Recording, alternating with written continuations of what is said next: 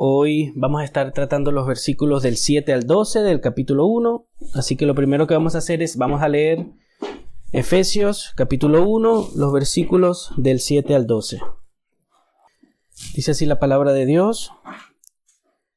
En Él tenemos redención mediante su sangre, el perdón de nuestros pecados según las riquezas de su gracia, que ha hecho abundar para con nosotros en toda sabiduría y discernimiento. Nos dio a conocer el misterio de su voluntad, según la buena intención que se propuso en Cristo, con miras a una buena administración en el cumplimiento de los tiempos, es decir, de reunir todas las cosas en Cristo, tanto las que están en los cielos como las que están en la tierra. También en Él hemos obtenido herencia, habiendo sido predestinados según el propósito de aquel que obra todas las cosas conforme al consejo de su voluntad, a fin de que nosotros, que fuimos los primeros en esperar en Cristo, seamos para alabanza de su gloria. Amén. Como ya les había dicho, ¿verdad? En los sermones pasados, eh, mi deseo es que estas, estos versículos, ¿verdad? Sean una herramienta para nosotros. Estamos todavía en la oración principal de, de Pablo, ¿verdad? Normalmente eh, las cartas tienen un saludo, luego tienen una oración donde se exalta la gloria de Dios, donde se exaltan las misericordias de Dios. Entonces estamos ahí, hemos visto ya algunas eh, bendiciones del Padre y el título del sermón del día de hoy es, se, se le podría decir las bendiciones del Hijo, ¿sí? Estamos en una sección donde estamos viendo las bendiciones eh, espirituales que hemos recibido eh, en Cristo Jesús. Y el sermón que viene, ¿verdad? El próximo domingo vamos a estar viendo las bendiciones del Espíritu Santo, eh, que las encontramos en el versículo 13 al 14. Pero en esta sección Pablo nos recuerda en esta sección amplia, ¿verdad? Del capítulo 13 al 14, lo que Dios ha hecho por nosotros. también nos muestra el rol específico de las personas de la divinidad.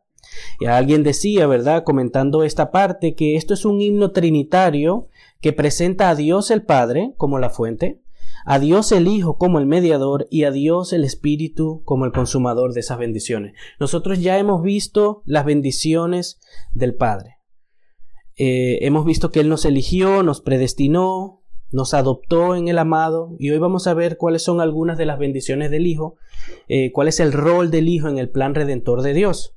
Eh, nosotros tenemos que tener presente que Dios, ¿verdad? Dios es trino y en su Trinidad, en las personas de la Trinidad, no hay un obrar independientemente el uno del otro. ¿Qué significa eso? Que todos están siempre de acuerdo cuando hacen las cosas. Todos hacen las cosas conjuntamente, pero cada quien tiene su rol. Y eso lo veremos, eh, lo vemos, por ejemplo, en la creación y también lo vemos en la salvación. Dios el Padre es el que elige, Dios el Padre es el que predestina, Dios el Padre es el que envía al Hijo, el Hijo es el que viene a morir por nosotros, el Hijo es el que nos redime con su sangre y el Espíritu Santo es el que nos sella. El Espíritu Santo es la garantía de esa bendición y así cada parte, cada persona tiene su rol, pero al mismo tiempo es Dios el que está obrando eh, en esta salvación. ¿sí? Así que toda la gloria es de Él pero sí hay diversos roles y eso lo vemos en el texto. El texto empieza hablando del Padre, luego hace un énfasis en el Hijo y al final hace un énfasis en el Espíritu Santo. Así que este texto es altamente trinitario. Como les decía, ya vimos lo que el Padre ha hecho por nosotros, ahora vamos a enfocarnos en, en, lo que Cristo ha conseguido por nosotros al él hacerse eh, hombre. Eh, y nuevamente el deseo es que esto sea una herramienta, hermano, para que podamos aplicarnos bien el Evangelio. Porque a veces nos cuesta recordarnos el Evangelio.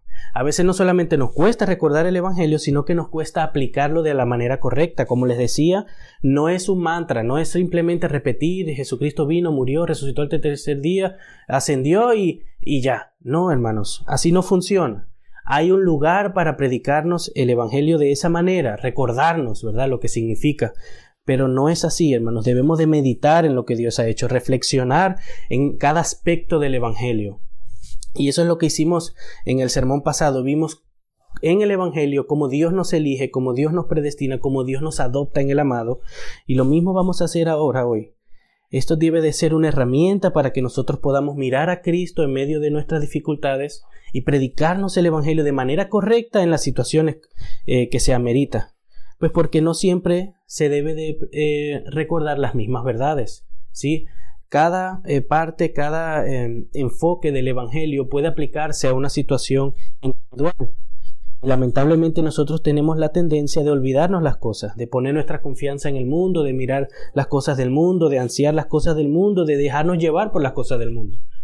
Por eso es que debemos de siempre recordar, debemos de poner nuestro gozo en el Señor y no en el mundo. Y eso es algo que debemos de intencionalmente traer a nuestras mentes. No es algo que pasa, uno se levanta y ya piensa en Cristo.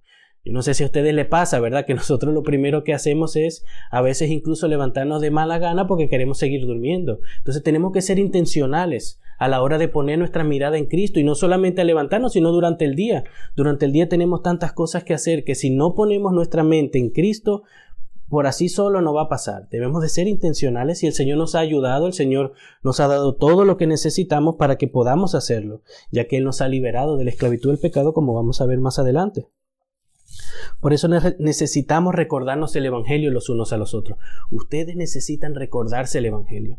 Yo necesito que ustedes me recuerden el Evangelio. Nosotros necesitamos escuchar el Evangelio desde el púlpito porque así es que Dios ha ordenado las cosas, para que nosotros podamos estar concentrados en lo que Él ha hecho por nosotros y que sea eso lo que nos motive a nosotros a alejarnos del pecado, que sea eso lo que nos motive a nosotros a gozarnos en las bendiciones que Él nos ha dado. Así que en el texto de hoy em, el Señor nos va a ayudar, ¿verdad? Por medio de lo que vamos a ver ahora, nos va a dar herramientas porque el Señor inspiró su palabra para que podamos recordar lo que Cristo ha hecho por nosotros, lo que Él ha conseguido por nosotros. Él nos ha redimido, ha conseguido nuestro perdón, y todo esto lo ha hecho por gracia y nos ha hecho herederos, hermanos. Esas tres verdades las vamos a estar viendo hoy en el texto, las vamos a estar aplicando un poco luego más adelante, pero son tres herramientas. Habíamos visto en la semana, en el sermón pasado, que nos eligió, que nos predestinó y que nos adoptó. ¿sí? Bueno, hoy vamos a ver que hemos sido redimidos en Cristo, que hemos sido perdonados en Él y que hemos recibido una herencia. Son herramientas, hermanos, que el Señor nos ha entregado, verdades, promesas que debemos de recordar en nuestra mente. Así que vamos al texto, el versículo 7 comienza, en Él tenemos redención. ¿En quién? Bueno, vamos al 6. El 6 dice, para alabanza de la gloria de su gracia que gratuitamente ha impartido sobre nosotros en el amado, en Cristo. O sea, en Él se refiere a Cristo. En Él tenemos redención mediante su sangre, el perdón de nuestros pecados según la riqueza de su gracia. Todo lo que hemos recibido lo hemos recibido en Cristo el hecho de que nosotros estemos aquí hoy y seamos hijos de Dios, hayamos recibido perdón, hayamos recibido, hermanos, las bendiciones eh, espirituales en los lugares celestiales, es porque estamos en Él. No es porque nosotros somos buenos o nada, sino porque estamos unidos a Él por medio de la fe. En Cristo hemos recibido todo lo que tenemos y en Él somos lo que somos, hermanos. Sí, no estamos separados de Cristo. Él es nuestro representante federal el texto también dice que hemos sido, hemos recibido, que tenemos, perdón, una redención mediante su sangre. Ahí ven también que la redención que hemos recibido no ha sido por medio de un cordero, ha sido mediante su sangre. Todas las bendiciones que tenemos en las escrituras, que ustedes pueden hacer una lista de las promesas, todas esas promesas las tenemos en Cristo. Gracias a Él y gracias porque estamos en Él, unidos al amado. Eh, la palabra redención se podría también eh, traducir o se podría buscar un sinónimo como rescatar o liberar. Cuando la Biblia dice que hemos sido redimidos de nuestros pecados mediante su sangre, hemos sido redimidos mediante su sangre, dice que nos hemos, Él nos ha rescatado, Él nos ha liberado de una esclavitud. ¿sí? Y aquí podemos usar eh, esta historia del pueblo de Israel. El pastor Ismael estuvo predicando hace poco en Éxodo, ¿verdad? De cómo Dios liberó al pueblo de Israel y de manera similar Dios redimió al pueblo de Israel en Egipto, ¿sí? Si se acuerdan, Dios también nos ha liberado a nosotros de la esclavitud del pecado. Eso es lo primero, es lo que es lo que significa redención. Y asimismo como la sangre del cordero, ¿verdad? ¿Se acuerdan? En, el marco de la puerta eh, sirvió como sacrificio para redimir a los israelitas, para liberarlos, para eximarlos de, de morir bajo esa plaga. De la misma manera, la sangre de Cristo del sacrificio perfecto, su sangre derramada por nosotros ha expiado nuestros pecados. Así que podemos tomar la historia de Israel para poder ver un poco estas cosas, para entender un poco qué significa redimidos, qué significa eh, ser expiados, ¿verdad? Por la sangre del Cordero. Si leemos en Marcos capítulo 10, versículo 45, nos dice la palabra, porque ni aun el Hijo del Hombre vino para ser servido, sino para servir y para dar su vida en rescate por muchos. Para eso vino Cristo, para dar su vida en rescate por muchos. Ese es el propósito de nuestro Señor Jesucristo al hacerse hombre, al venir y vivir por nosotros, rescatarnos, liberarnos, redimirnos de la esclavitud del pecado, de la esclavitud de este mundo. En primera de Pedro capítulo 1, eh, versículo 18 dice la Biblia, ustedes saben que no fueron redimidos de su vana manera de vivir, heredada de sus padres, con cosas perecederas como oro o plata, sino con sangre preciosa, como de un cordero sin tacha y sin mancha la sangre de Cristo. Por la sangre de Cristo hemos sido redimidos, hermanos. No por la sangre de un cordero, no por la sangre de una vaca, de un, de un cabrito, por la sangre de Cristo derramada por nosotros en la cruz del Calvario, hermanos. Hebreos 9:12 nos dice, entró al lugar santísimo una vez y para siempre, no por medio de la sangre de machos cabríos y de becerros, sino por medio de su propia sangre, obteniendo redención eterna. Si ustedes se acuerdan, nuevamente en la historia de Israel, tenía que constantemente estar sacrificando animales, porque la sangre de los animales no, no limpiaba de pecados, no redimía a las personas, era algo simbólico, era algo que los hacía mirar a Cristo y aquel que iba a redimirlos en su momento. No llenaba las demandas de la ley, el estar eximiendo a las personas con la sangre de los corderos, pero Cristo sí, hermanos, el sacerdote de Dios, el cordero de Dios, vino y derramó su sangre una vez y para siempre.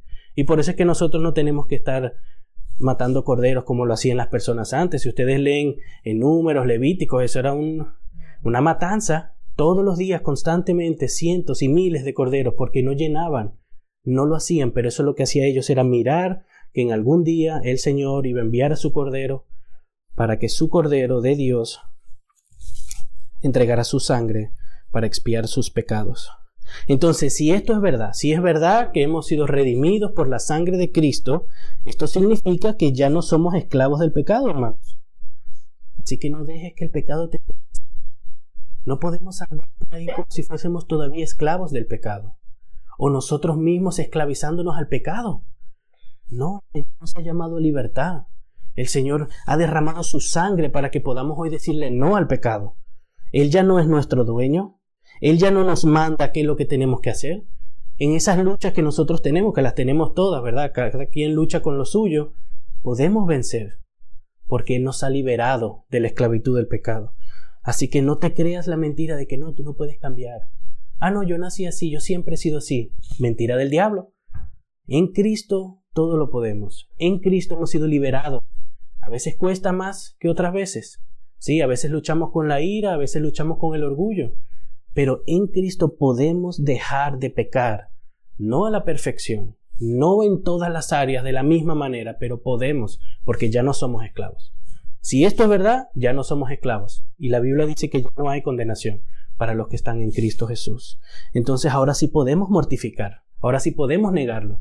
Antes teníamos la excusa de que éramos esclavos, no podíamos dejar esa excusa ya no vale. Delante de Dios ya no vale, no, es que ya no puedo, no, no.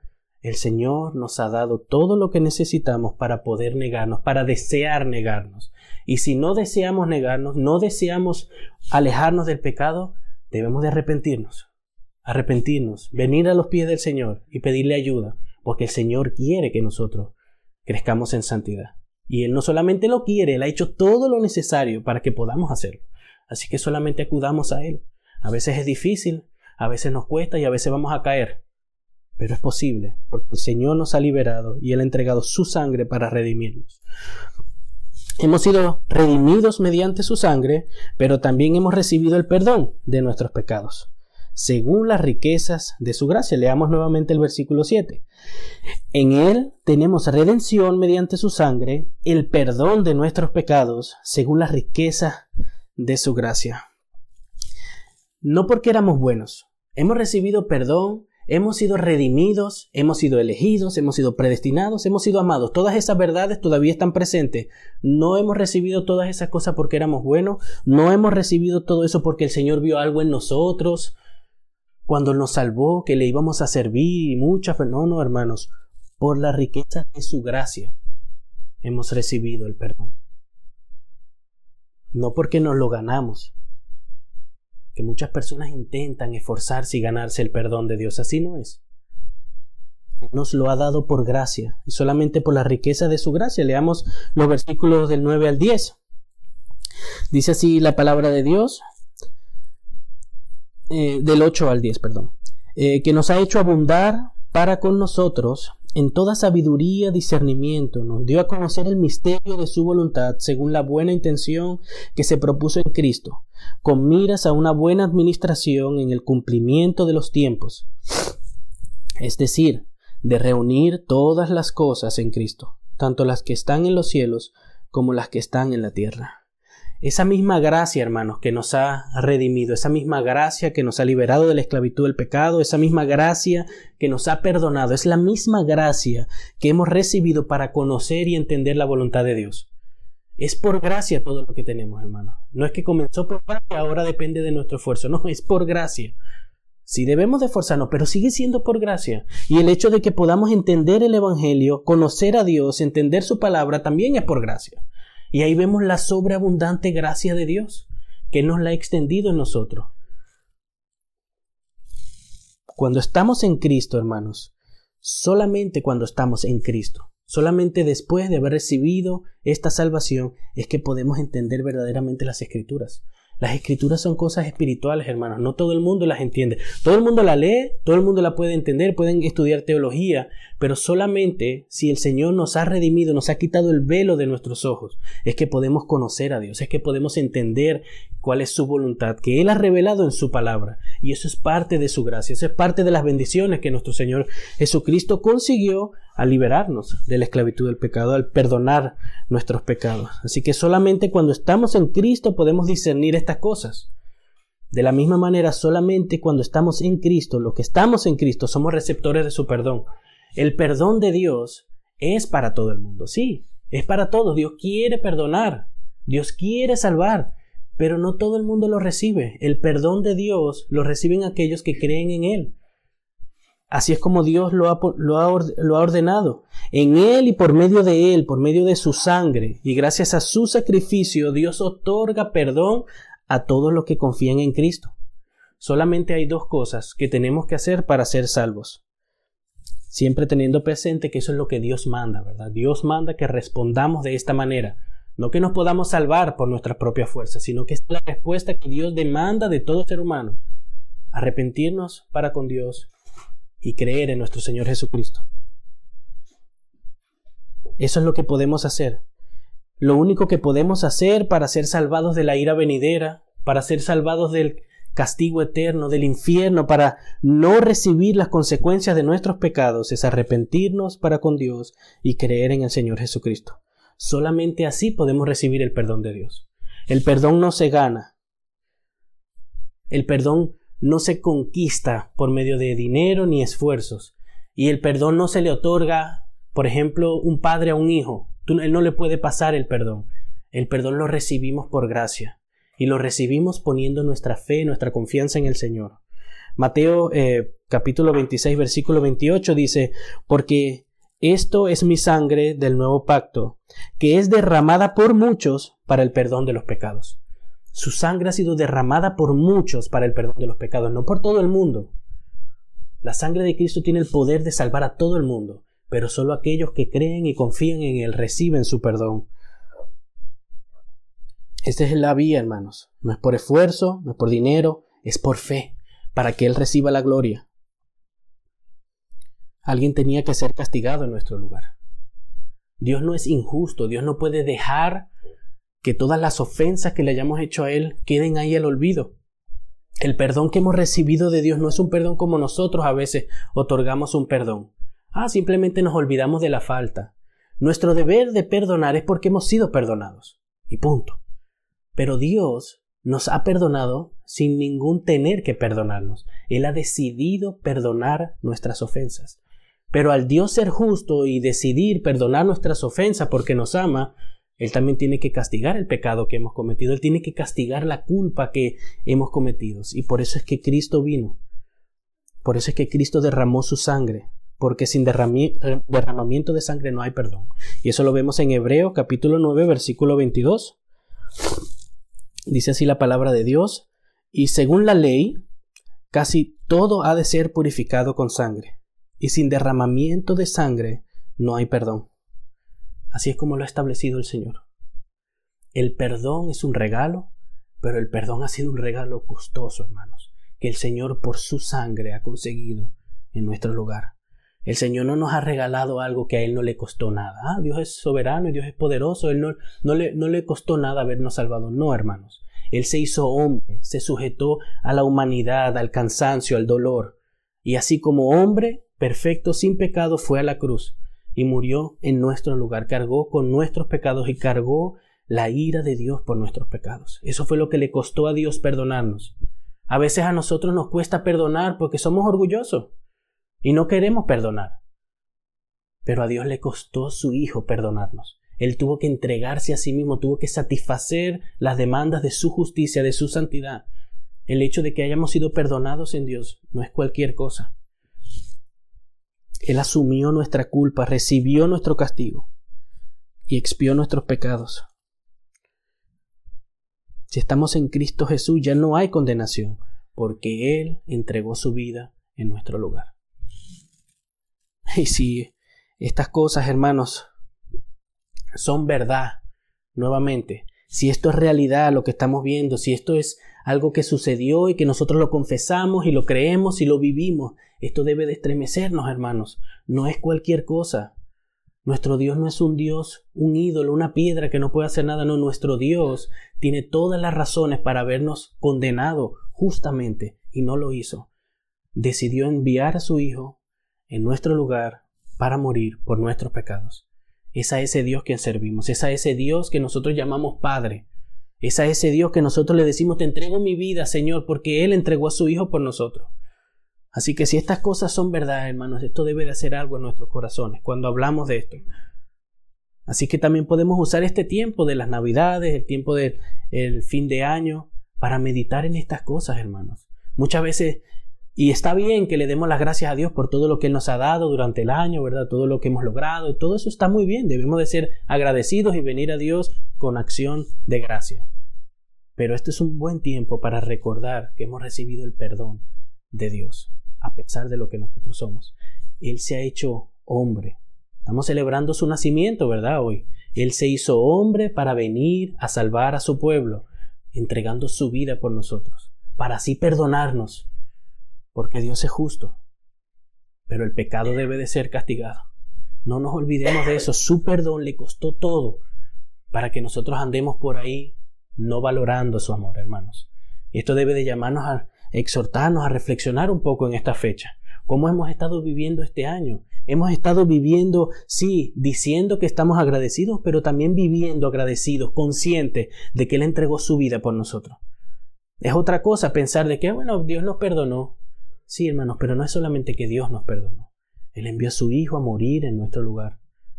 Tomémonos unos minutos para reflexionar en esas cosas durante esto, el resto que queda del año, para que podamos agradecerle, para que podamos valorar verdaderamente lo que Él ha hecho por, por nosotros. Y como si fuera poco, como si fuera poco, ¿verdad? Que el Señor ha redimido por su gracia, el Señor nos ha elegido, el Señor nos ha predestinado, nos ha adoptado, como si fuera poco, el Señor también nos ha hecho herederos. Su gracia no tiene fin con nosotros, hermanos. Él hubiese podido perfectamente habernos creado y decir, no, bueno, que se muera. Se la buscaron, no vinieron a mí, no me buscaron, yo les di todo, no me quisieron, me rechazaron, incluso se rebelan y se molestan conmigo, los voy a dejar y les voy a dar lo que ellos quieren. No, el Señor no obró así. El Señor nos salvó, envió a su Hijo.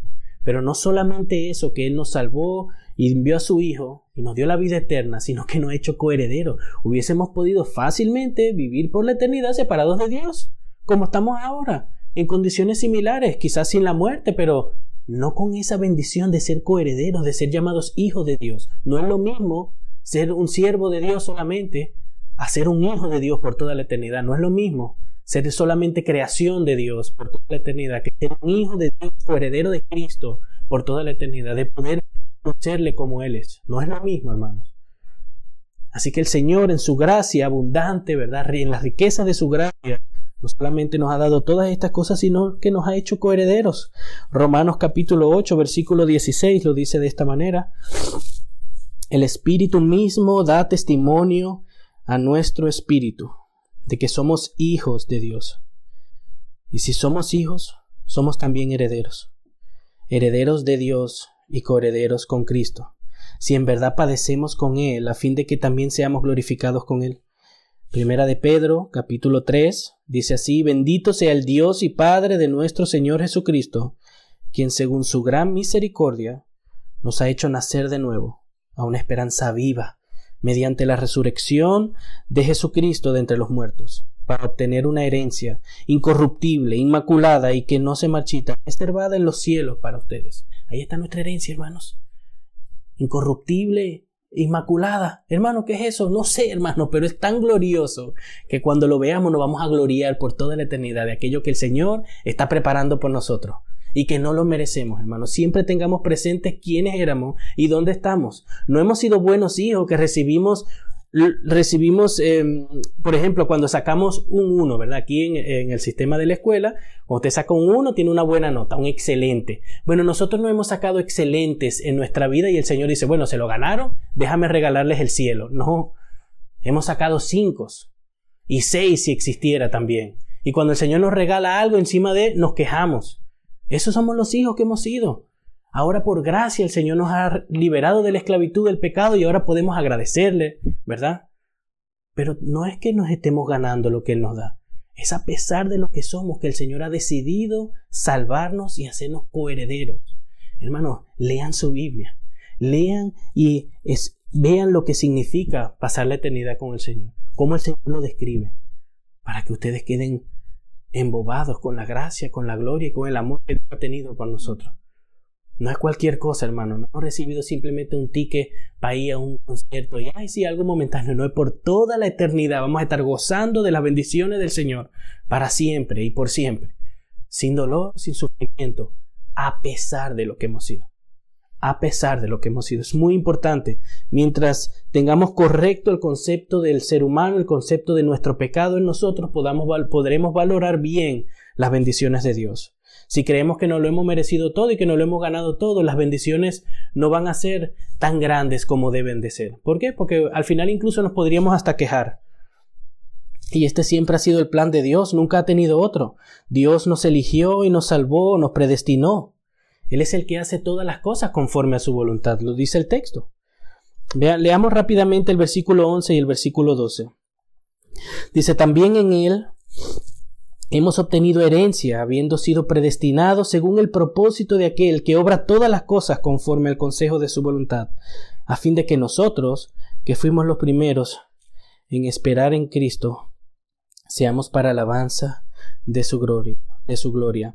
Alguien decía, hermanos, también nuevamente comentando esto, algo interesante, ¿sí? Porque em, nosotros, bueno, especialmente yo, yo no me las sé todas, entonces, cuando hay un, autor, un comentario, ¿verdad? Que como que enriquece el texto, lo agarro y lo pongo, ¿sí? Por eso es que a veces usamos cita o yo uso cita. Entonces, cuando eh, este autor hacía esta comparación, eh, de verdad yo no lo había visto, eh, tampoco es que es un misterio grande, sino que es, es, es bíblico. pero les voy a leer la cita para que ustedes vean. Dice así, en Cristo tenemos una maravillosa herencia, ¿sí? Eso lo hemos visto en el texto, lo vimos en Pedro, en Romanos. Pero en Cristo somos una herencia. No solamente hemos recibido una herencia, somos herencia, somos el pueblo amado de Dios, hermanos. ¿Sí? Entonces dice el autor, somos valiosos para Él. Piensa en el precio que Dios pagó para comprarnos y para hacernos parte de su herencia. Dios Hijo es el regalo del amor del Padre hacia nosotros y nosotros somos el regalo de amor del Padre hacia su Hijo. Somos su herencia, hermanos. Ustedes saben en el pueblo de Israel eh, los levitas, ¿verdad? No recibieron parte del terreno, sino que ellos eran herencia del Señor. Y eso lo vemos constantemente en las escrituras, que su pueblo, su especial tesoro, eso somos nosotros. No solamente hemos sido coherederos, sino que en algún sentido que yo no entiendo y no sé por qué, simplemente por gracia y por la gloria de Dios, somos su especial tesoro. Le valemos tanto a Él porque Él ha decidido que sea así. ¿sí? No es porque éramos buenos, no. Él ha decidido que nosotros seamos su especial tesoro y ha decidido regalarnos a nosotros a Cristo y regalarnos a nosotros a Él. Hermanos, mediten en eso. No solamente somos coherederos, Él nos ha hecho su herencia. Ustedes saben que una herencia cuando, ¿verdad? Alguien fallece o le deja una herencia, no sé se, motiva, ¿verdad? Se pone feliz por algo que quizá no hemos merecido o no, pero hemos estado esperándolo. Hermanos, somos la herencia de Cristo. El Señor nos está preparando, nos está santificando, nos está puliendo, nos está haciendo su imagen para que en un momento dado nos entregue al Hijo como un regalo. Nosotros no somos dignos de ese regalo, hermanos. Yo no soy digno de eso, que el Señor me trate así, me ame así. Así que, hermanos, nuevamente, ¿Qué nos puede ofrecer el mundo? ¿Qué nos puede dar el mundo, hermano? Que se compare a esto. ¿Qué podemos recibir de este mundo que se compare a ser su herencia, a, recibir una herencia de Dios? ¿Qué nos, puede eh, recibir, ¿Qué nos puede dar el mundo? Nada de lo que el mundo nos dé, le llega a los pies de lo que el Señor nos está regalando, hermanos de lo que el Señor ya nos ha regalado, porque todas estas cosas ya son nuestras en Cristo Jesús. Todavía algunas de estas bendiciones no las estamos experimentando, ¿sí? Algunas bendiciones son futuras, como la herencia que el Señor está preparando en los cielos y que cuando Él venga las recibiremos. Pero todas estas cosas ya son nuestras. Entonces, ¿por qué nos dejamos envolver por el mundo? ¿Por qué permitimos que el mundo quite nuestra mirada de Dios y de todo lo que Él tiene para nosotros? Porque no valoramos las bendiciones de Dios como deberíamos, porque no ponemos nuestra mirada en su palabra lo suficiente. ¿Cómo podemos amar más a una persona? Pasando más tiempo. ¿Cómo podemos conocer más a una persona? Pasando más tiempo. Y ahí es donde creo que muchos de nosotros fallamos. No pasamos tiempo suficiente leyendo las escrituras y rumiándolas, preguntándonos qué significa, por qué Dios lo hizo. No, sí, Dios nos ama. Es fácil decir que Dios nos ama, pero ¿por qué nos ama, hermanos? ¿Por qué a pesar de lo que somos Dios nos ama? Dios nos libre de pensar de que no hemos ganado el amor de Dios. Más bien meditemos y veamos quiénes éramos, quiénes somos para que valoremos el amor de Dios, que es un amor inmerecido, a pesar de lo que somos. Entonces, ¿qué nos puede dar el mundo? Nada, hermanos. Si somos sinceros, si somos bíblicos y, y creemos en lo que está en las escrituras, nada. Pero la realidad es diferente. La realidad es que nos dejamos comprar. Nos dejamos, nos, dejamos envolver por algunas cosas de este mundo. Y al final, de alguna manera u otra, en vez de esperar, ¿verdad? La gloria venidera, en vez de esperar nuestra herencia, en vez de gloriarnos en que somos su herencia, estamos más afanados en qué es lo que voy a hacer yo cuando termine mi pensión, qué es lo que voy a hacer yo el año que viene, para dónde me quiero mudar para terminar mis últimos días. Hermanos, vivimos un corto tiempo comparado con la eternidad. Pongamos nuestra mente en la eternidad y en todo lo que el Señor nos ha dado por gracia. Así que hermanos, en Cristo hemos sido redimidos, hemos sido perdonados, hemos recibido el privilegio de conocer su voluntad, hemos sido hechos herederos, pero también somos su herencia. Y todo esto por la riqueza de su gracia conforme al consejo de su voluntad para la alabanza de su gloria, hermanos.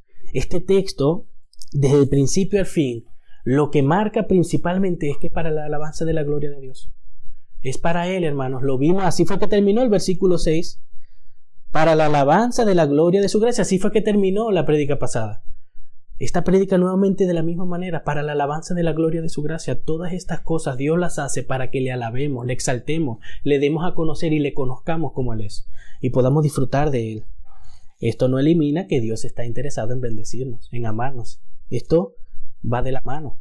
El hecho que Dios haga algo para su gloria significa que es para nuestra bendición, para nuestro provecho, para sus hijos. Así que para ir terminando, vamos a ver algunas maneras de cómo aplicar estas tres verdades. Si hemos visto, hemos visto que hemos sido redimidos, hemos sido perdonados por nuestros pecados y hemos sido herederos. Son tres herramientas, ¿sí? que podemos usar no siempre tenemos que predicarnos el Evangelio completo. Imagínense que están pasando por un tiempo difícil y, dicen, bueno, me tengo que predicar el Evangelio. Adán estuvo en el jardín y no, hermano. Hay un tiempo para eso también, para poder gozarnos y poder meditar y crecer en el entendimiento. Pero cada aspecto de la salvación, cada aspecto del Evangelio se puede aplicar a momentos eh, específicos. Así que primero veamos eh, la verdad de que somos redimidos.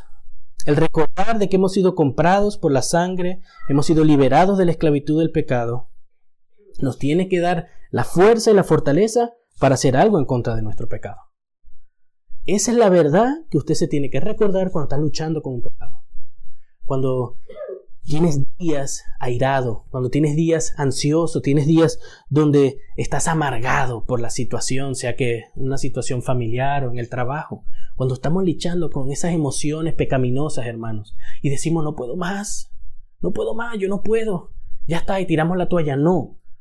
El Señor nos ha redimido, Recuerden esa promesa, recuerden esa verdad, pídanle a Dios que nos ayude a entender lo que significa eso en nuestras vidas. Hemos sido redimidos, Él nos ha liberado de la esclavitud del pecado. Yo no tengo que rendirme ante mi amargura. Yo no tengo que tratar a mis familiares mal, yo no tengo que estar gritando, yo no tengo que estar por ahí preocupado como si el mundo se va a acabar mañana. Sí lo puedo tener porque soy humano. No soy perfecto, pero el Señor me ha llamado a libertad y el pecado no puede, ya no tiene la rienda sobre nuestra vida. Ahora somos esclavos de la justicia. Esa verdad es la que nos tenemos que recordar, hermanos. Cuando usted está luchando con un pecado, recuerde que es libre en Cristo. Pídele ayuda al Señor, tome su palabra, ore y que el Señor haga que su palabra florezca en su corazón y que pueda desprenderse poco a poco de ese pecado. Porque después de recordar algo que Dios ha hecho por nosotros, después de aplicarlos a nuestro corazón, debemos de obrar conforme a eso. Y ahí ahora sí podemos negarnos. Ahora, ahora sí podemos mortificar el pecado, como algunos lo llaman. No es que, bueno, Señor, soy libre. Haz, haz tu obra y en algún momento usted va a dejar de sentir ira, va a dejar de sentir amargura. No, hermanos. Tenemos que negar nuestra amargura, tenemos que negar nuestra ingratitud, tenemos que negar el hecho de querer estar chismeando, el hecho de querer estar hablando mal de otros. En el poder de Cristo, en Cristo podemos dejar de pecar. No pero sí sinceramente, hermanos, porque Dios nos ha hecho libres de nuestro pecado. Así que usemos esta herramienta, hermanos. Es una herramienta, al igual que el ser elegidos, adoptados, es un consuelo que el Señor nos da. Esto es un consuelo también. Y debemos de ser intencionales en usar estas cosas, hermanos. Dios no nos está santificando por osmosis, solamente porque respiramos estamos siendo cada vez más santos. No, la santificación es un obrar que Dios hace en nosotros también con el esfuerzo de nosotros. Es una colaboración, nosotros colaboramos con Dios. No es que le quitamos el trabajo a Dios, pero nosotros colaboramos, nosotros tenemos parte, somos responsables. Entonces, si no usamos estas herramientas, vamos a vivir vidas miserables, hermano. ¿No les ha pasado a ustedes que han pasado una temporada amargados, ingratos, mal?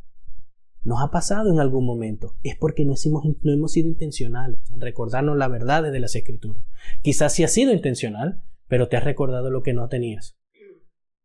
¿De qué te vale recordar, hermanos, que el Señor nos prometió una herencia, por ejemplo, que es algo que vamos a ver ahora, si tú estás luchando con tu pecado? La herencia ahora mismo no importa, lo que importa es que el Señor te libró de la esclavitud del pecado. ¿Sí? Así que seamos sabios, hermanos, al usar las promesas, al usar, al acceder a las escrituras y tomar las promesas de Dios y poder ponerlas en práctica, hermanos.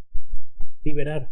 Así que sea con lo que sea que tú estés luchando, cualquier pecado que esté en tu vida, recuerda que has sido libre del pecado. Has sido libre de la esclavitud del pecado, perdón. Y nos puede ayudar. También hemos sido perdonados. Esa es otra verdad, es otra herramienta, es otra promesa que el Señor nos da. Es algo que ya está no es que en algún momento vamos a ser perdonados, no, ya somos perdonados. ¿Eso qué significa? ¿Cómo podemos, cómo podemos implementar esto en algún, en algún momento de nuestra vida cuando el enemigo, hermanos, después de pecar, después de fallar, después de intentar y volvernos a caer, acecha y nos dice que ves, qué miserable eres. ¿Ves? El Señor así no te ama. Así no, tú no vales nada para Dios. Porque a veces nos vienen pensamientos así. A veces nos condenamos a nosotros mismos.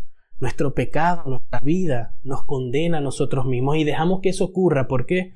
Porque nos olvidamos de que hemos sido perdonados.